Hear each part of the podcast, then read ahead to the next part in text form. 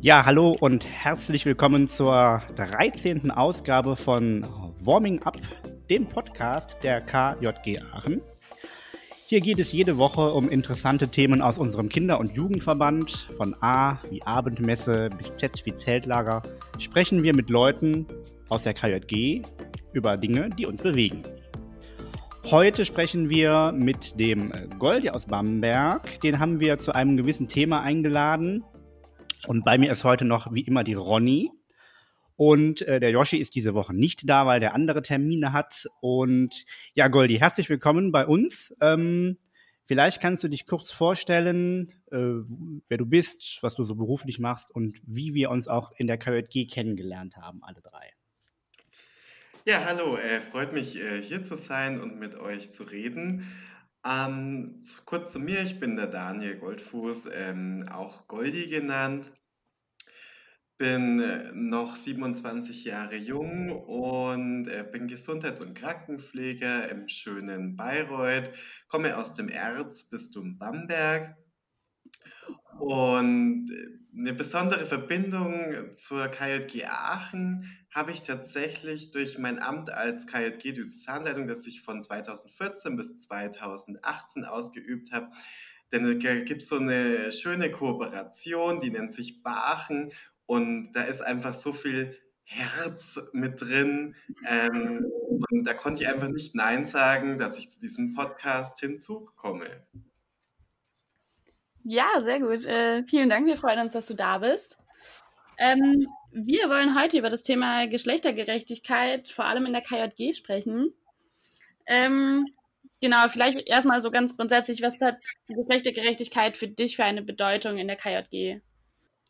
Also Geschlechtergerechtigkeit ist für mich ein großes Thema in der KJG. Ich finde auch, da ist die KJG immer schon Vorreiterin gewesen, ähm, was angeht, äh, Geschlechter gleichberechtigt zu behandeln. Ähm, jetzt auch mit dem Gender Gap und dem Sternchen und der Anerkennung von vielen weiteren Geschlechtern ähm, außerhalb von männlich und weiblich. Ähm, da finde ich, die KJG ist einfach immer ein großer Vorreiter gewesen. Das verbinde ich auch mit der KJG. Deswegen bin ich auch, glaube ich, damals Mitglied geworden. Ähm, und für mich, äh, finde ich, spielt Geschlechtergerechtigkeit eine sehr große Rolle auch in der Gesellschaft. Denn bei vielen ist immer noch das typische Bild von Mann und Frau angekommen. Ich selber merke es auch in der Krankenpflege, dass es immer nur den Patienten gibt und nicht die Patientin. Und ähm, genau, deswegen ja ein sehr spannendes Thema auch, weil unsere Gesellschaft ähm, teilweise schon weit vorangeschritten ist in dem Bereich aber teilweise noch sehr hinterherhängt und sehr, sehr viel Diskriminierung stattfindet im Bereich der Geschlechtergerechtigkeit. Jetzt, wenn ich nochmal hier bei mir zu Hause schaue, ich habe hier zwei Jungs, ne, die irgendwie auch gerade heranwachsen äh, und auch in dem Jugendverband sind. Was ist, warum ist es für die wichtig, Geschlechtergerechtigkeit zu erleben? Also warum ist für die wichtig, dass es Patient, Patientin gibt oder Arzt, Ärztin? Kannst du das mal kurz vertiefen? Ähm, ja, also zum einen finde ich immer bei Kindern sehr schön, ähm, ja, dass hm, als Geschlechtergerechtigkeit ist halt auch, dass auch ein Junge als kleines Kind auch mal Prinzessin sein darf und ähm, ein Mädchen auch mal Superheld sein darf, weil das finde ich, für mich ist das nicht ausgeschlossen, dass das auch stattfindet. Und warum muss ein Baby immer blau tragen, ähm, wenn es ein männliches Baby ist und ein weibliches Baby immer rosa tragen, wenn es ein ähm, weibliches Baby ist? Ähm, das sind so verschiedene Klischees und ich finde vor allen Dingen auch in Bezug ähm, auch in die jetzt für Kinder auf das Berufsleben hingesehen. Es gibt noch so viele Berufe, die sind frauendominiert und männerdominiert. Ich selber arbeite in einem frauendominierten Beruf, ähm, wo es immer noch äh, die alte Oma ruft Schwester, Schwester und dann plötzlich steht der männliche Pfleger da vor ein. Ähm, und tatsächlich ist es immer noch so, dass du dann als Arzt begrüßt wird. Passiert mir sehr häufig bei meinen Patientinnen, ähm, dass ich als Arzt begrüßt werde und ich immer noch sage, äh, nee, sorry, äh, wenn ich Arzt wäre, würde ich sie jetzt nicht waschen. Ähm, genau, das ist für mich so wichtig, einfach so Kinder und Jugendlichen auch zu zeigen, dass ähm, jeder Beruf offen ist für alle Geschlechter. ähm, dass auch ein Mann Krankenpfleger werden kann und eine Frau Ärztin werden kann und dass auch eine Frau Kfz-Mechatroniker werden kann und auch ein Mann im Nagelstudio arbeiten kann. Du hast jetzt schon erzählt, dass du das in deinem Beruf erlebst. Äh, wie reagierst du auf sowas? Also, wenn du mit Schwester gerufen wirst oder als Arzt betitelt wirst. Ich stelle mir das sehr schwierig vor. Also ich reagiere da noch mit sehr Humor drüber und sage halt, ähm, nee, heute gibt es nur leider den Pfleger für sie, die Schwester hat heute Feierabend. Ähm, es ist halt, glaube ich, so eingebürgert auch so bei den Leuten, dass man im Krankenhaus arbeitet, halt die Schwester und nicht der Bruder, wie man auch gerne bezeichnet wird, der kranke Bruder. Ähm, ja, ich sage halt dann immer, dass ich Krankenpfleger bin und dass ich genauso gleichgestellt bin wie eine Krankenschwester. Weil, also die offizielle Berufsbezeichnung ist ja ähm, bis 2020 jetzt gewesen Gesundheits- und Krankenpfleger bzw. Gesundheits- und Krankenpflegerin. Und jetzt seit 2020 ist es ja die Pflegefachkraft. Mhm. Genau. Ja, also ich, wie gesagt, ich begegne da mit sehr Humor. Ähm, auch gegenüber Kollegen und Kolleginnen ähm, bin ich immer ja ein sehr schwieriges Thema. Ich sage dann auch tatsächlich so, ich warte auf den Tag, wo mal ein Transmensch bei uns auf Station kommt und wie dann meine Kollegen reagieren darauf. Mhm. Hm, kurz vielleicht zurück zu unserer Verbandsidentität. Du hast eben schon ein paar genannt. Es gibt ja verschiedene Instrumente in der KJG, durch die Geschlechtergerechtigkeit umgesetzt werden soll. Kannst du da mal ein paar nennen und auch erklären? Denn ich glaube, es hören ja auch tausende Menschen zu, die das vielleicht nicht kennen. Also vor allen Dingen in der KJG ist es so, ähm, dass seit Anbeginn der KJG genauso viele Frauen wie Männer in Leitungsgremien sind. Jetzt seit, ich glaube, vor zwei Jahren gibt es jetzt auch ähm, geschlechtsunabhängige Stellen, die sogenannten diversen Stellen in der KJG, einfach eine Offenheit zu schaffen für die Menschen, die sich nicht in eine Geschlechtsrolle klassifizieren können oder einfinden wollen.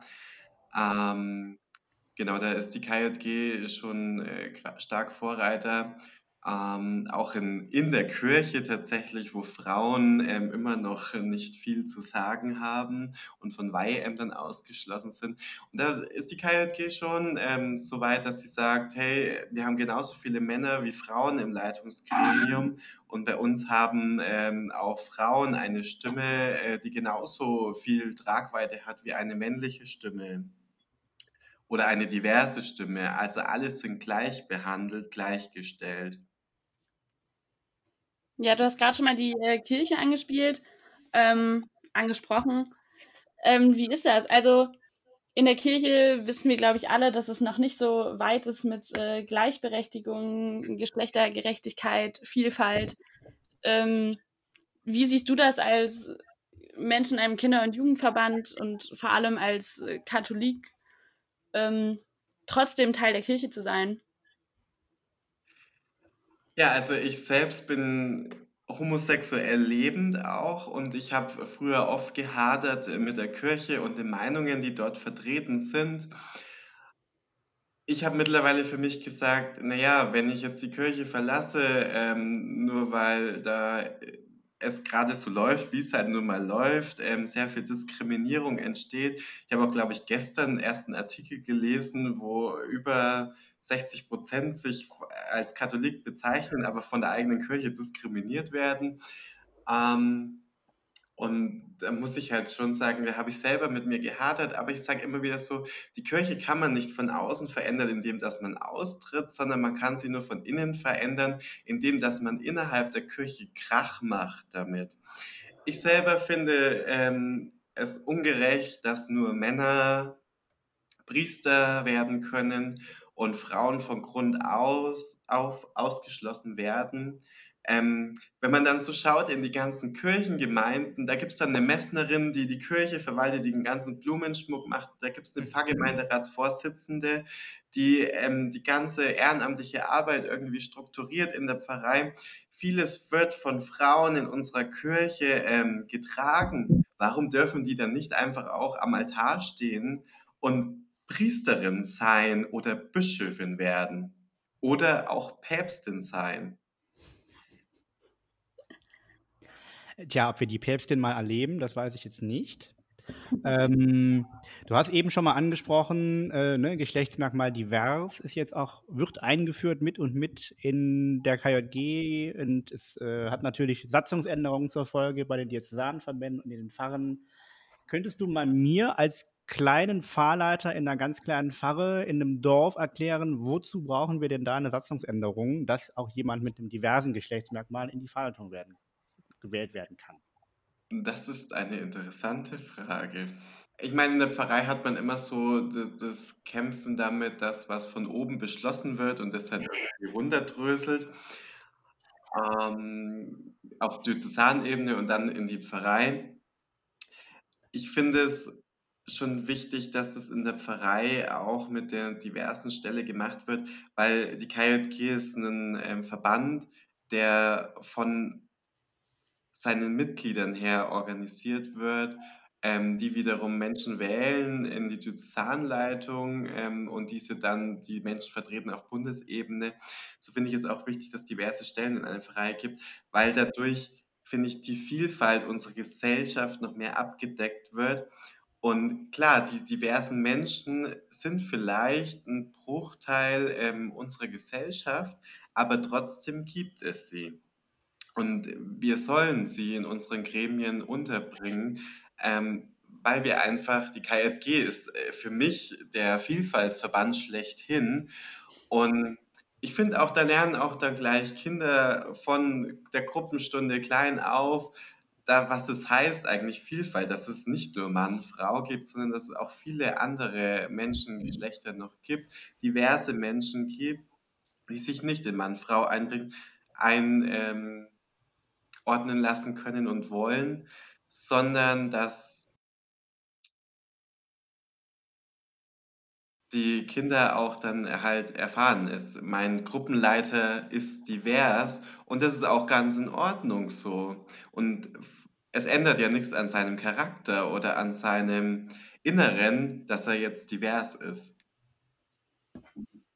so wachsen halt Kinder und Jugendliche einfach gleich damit auf. Wie zum Beispiel mein Paten, äh, meine Schwägerin sagt immer wieder, sie ist so froh, äh, mich als schwulen Onkel für ihr Baby zu haben, weil so wächst sie gleich damit auf. Mhm.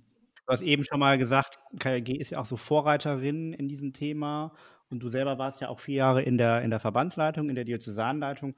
Welche Rolle hat die, KLG deiner Meinung nach in Kirche und Gesellschaft durch diese Diskussion, durch diese Vorreiterrolle? Ich glaube, sie hat einiges zum Rollen gebracht. Ähm, schon damals, also ich habe die KJG immer erlebt als, ähm, wie wird es immer gern bezeichnet, als Stachel im Fleische der Kirche oder so ähnlich. Ähm, und so finde ich das auch. Die KJG stößt immer Sachen auf. Zum Beispiel damals, wie dann plötzlich das Gender Gap eingeführt worden ist in Form des Sternchen. Dann, danach sind irgendwie so alle Jugendverbände der BDK mit nachgezogen und es war auch so der erste Berührpunkt mit diesem Sternchen. Danach habe ich es erstmal so bewusster auch wahrgenommen, dass ähm, viele, viele andere äh, Vereine und Organisationen auch mit dem Sternchen äh, gendern, beziehungsweise es jetzt hier auch ankommt. Und so ist für mich auch die KJG in Sachen Kirche ein Vorreiter, weil sie auch Frauen ähm, ein Stimmrecht gibt, Frauen eine Stimme gibt und die KJG auch immer wieder anstößt einfach. Und das macht für mich auch die KJG aus, weil sie halt einfach immer wieder diese Themen, was da kommen, sind ja nicht irgendwelche Themen, die irgendwie sich eine Bundesleitung festigt, sondern die Themen kommen von unten raus, von den Menschen, die in der KJG sind. Und das wird dann halt einfach offen rausgeschrien in diese Welt, die KJG. Zwar mit viel Sorgfalt manchmal, weil KJG war ja schon immer ein bisschen anstößig und ist da auch ab und zu mal sehr angeeckt mit der Deutschen Bischofskonferenz. Aber trotzdem muss ich sagen, dass die KJG da der Kirche viel, viel zeigen kann und die Kirche sehr viel auch von der KJG als Verband lernen kann. Ja. Mhm. Ja, das erlebe ich auch. Ich habe auch bei mir irgendwie gemerkt, als ich äh, in die KJG gekommen bin, dass ich auf einmal in meinem Leben auch außerhalb der KJG anfange zu gendern und einem das einfach erst bewusst wird so. Ähm, merkst du für dich noch einen Unterschied, ob du dich in einem KJG-Kontext bewegst oder außerhalb davon? Ja, sehr sogar. Ähm, wenn ich auf KJG-Veranstaltungen bin oder ja im Rahmen der Jugendarbeit bin, merkst du schon, dass immer wieder gegendert wird, auch ähm, wenn es nur Frau Mann ist. Und dann, wenn ich in meinem Alltag ankomme, ich bin im ländlichen Bereich groß geworden, also meine Mutter oder so, da gibt es halt immer nur den Teilnehmer oder ähm, ja, ist halt alles sehr männlich dominiert da immer noch. Auch auf der Arbeit, ähm, in meinem kleinen, in diesem kleinen beschaulichen Bayreuth, ähm, hat man jetzt erst vor kurzem bei uns auch in der Stadt erlebt, dass das Sternchen ähm, abgesägt worden ist vom Stadtrat. Ähm, genau, deswegen, da erlebe ich schon noch sehr, dass da doch viel Arbeit ist. Deswegen bin ich auch gerne in der KJG unterwegs, weil da man einfach merkt, wie schön diese Vielfalt einfach ist, die es gibt. Und die KJG hat mich privat auch sehr, sehr ähm, verändert hin äh, zu einem Gedankengut für eine viel offenere Welt. Ja, ich kenne das auch aus meinem Umfeld. Ich komme ja auch vom Dorf und ähm, kenne das auch zu gut. Ähm, wie, wie geht denn dein Umfeld damit um? Also ich kenne das von mir, dass ich dann, wenn ich nach Hause komme und mit meinen Eltern rede, einfach weil ich gewohnt bin inzwischen, auch Gender und die das sehr oft irgendwie einfach, sie hören das und es wundert sie, es stört sie jetzt nicht, aber ähm, genau, es fällt halt auf. So, wie ist das bei dir im Umfeld? Merkst du das auch, dass es Menschen auffällt und wie gehen die dann damit um? Äh, auch wieder eine sehr gute Frage. Bei mir ist vor allen Dingen so die ländlichen äh, Menschen auch. Ähm, mein Freundeskreis auch auf dem Land, hm, die kommen so gar nicht mit zurecht. Also sie sagen so immer so, hm, für was braucht es? Und für mich ist immer noch, wenn ich von Teilnehmer spreche, sind alle gemeint und so, wo ich dann irgendwie sage, nee, es gibt auch Menschen, die fühlen sich halt einmal nicht angesprochen. Nur weil du dich angesprochen fühlst, heißt es nicht, dass andere auch angesprochen sind. Also es ist schon immer auch noch Diskussionsbedarf auch immer noch da. Ähm, ich stehe halt vehement dann immer hinter meinem, ähm, hinter meiner ähm, Weltoffenheit für Geschlechter ähm, und verteidige das auch in meinem privaten Bereich. Auch, auch bei mir auf der Arbeit, wenn ich dann so dastehe und dann sage, ja, die PatientInnen, dann gibt es manche Kollegen, die sagen, ja, aber wir haben doch auch Patienten, warum redest denn du immer nur von Frauen? Wo ich dann sage, äh, nee, das, ich rede halt einfach so, weil ich alle Geschlechter mit einbinde und deswegen lasse ich diese kurze Lücke zwischen Patient und Innen, mhm. einfach um alle mit einzuschließen. So ein Schwuppsdiwupps denken die alle, du redest nur von den weiblichen Patienten, ah, ja. nur wieder diesen Schlussding hören. Ähm, so, ja, also es ist schon schwer ähm, und mir fällt es immer wieder im Alltag auch auf. Ähm, ich erwische mich selber auch dann so, wenn ich lange Zeit einfach so mit Menschen in der Umgebung war, die nur die männliche Form haben, fällt es mir dann schon auch auf, oh, Goldi, ähm, pass auf, wie du jetzt redest, weil du bist nur in dieser Eingeschlechtsform unterwegs wieder. Genau, ähm, aber so, ich verteidige das vehement in meinem Bekanntenkreis immer wieder. Ähm, manche Leute muss ich jedes Mal, wenn ich sie sehe, ähm, immer wieder so, immer wieder auf neue die Diskussion führen. Aber man tut es ja gerne. Ja, Goldi, du hast ganz viel jetzt erzählt, auch aus deinem persönlichen Umfeld und KJG. Vielleicht kannst du noch kurz resümieren, ähm, warum lohnt es sich äh, generell, sich für Geschlechtergerechtigkeit einzusetzen, jeden Tag? weil man sich für andere Menschen einsetzt, die sonst in unserer Gesellschaft einfach untergehen, die sonst einfach wenig Beachtung finden, beziehungsweise in bestimmte Klischees einfach reingesetzt werden. So gibt man diesen Menschen, die in dieser Diversität leben, auch einen Raum, beziehungsweise sie finden in Text und Sprachform, finden sie sich auch wieder gegeben, ihnen wird Platz gegeben und sie sollen einfach, beziehungsweise sie sind ein Teil unserer Gesellschaft, deswegen soll man sie nicht ausschließen. Deswegen ist es für mich wichtig, jeden Tag aufs Neue für Geschlechtergerechtigkeit sich einzusetzen, um der Vielfalt in unserer Welt Platz zu schaffen und manchen Menschen einfach zu zeigen, hey, es gibt noch andere Menschen außer jetzt nur dich. Wunderbar, ein super schönes ähm, Abschlussresümee, würde ich sagen. Vielen lieben Dank, dass du heute da warst und äh, mit uns ein bisschen zum Thema gequatscht hast. Ähm, genau, wie immer gibt es unsere nächste Folge nächste Woche und bis dahin könnt ihr uns gerne auf Facebook, Instagram, Twitter und YouTube folgen und natürlich sind auch Goldis Kanäle äh, verlinkt.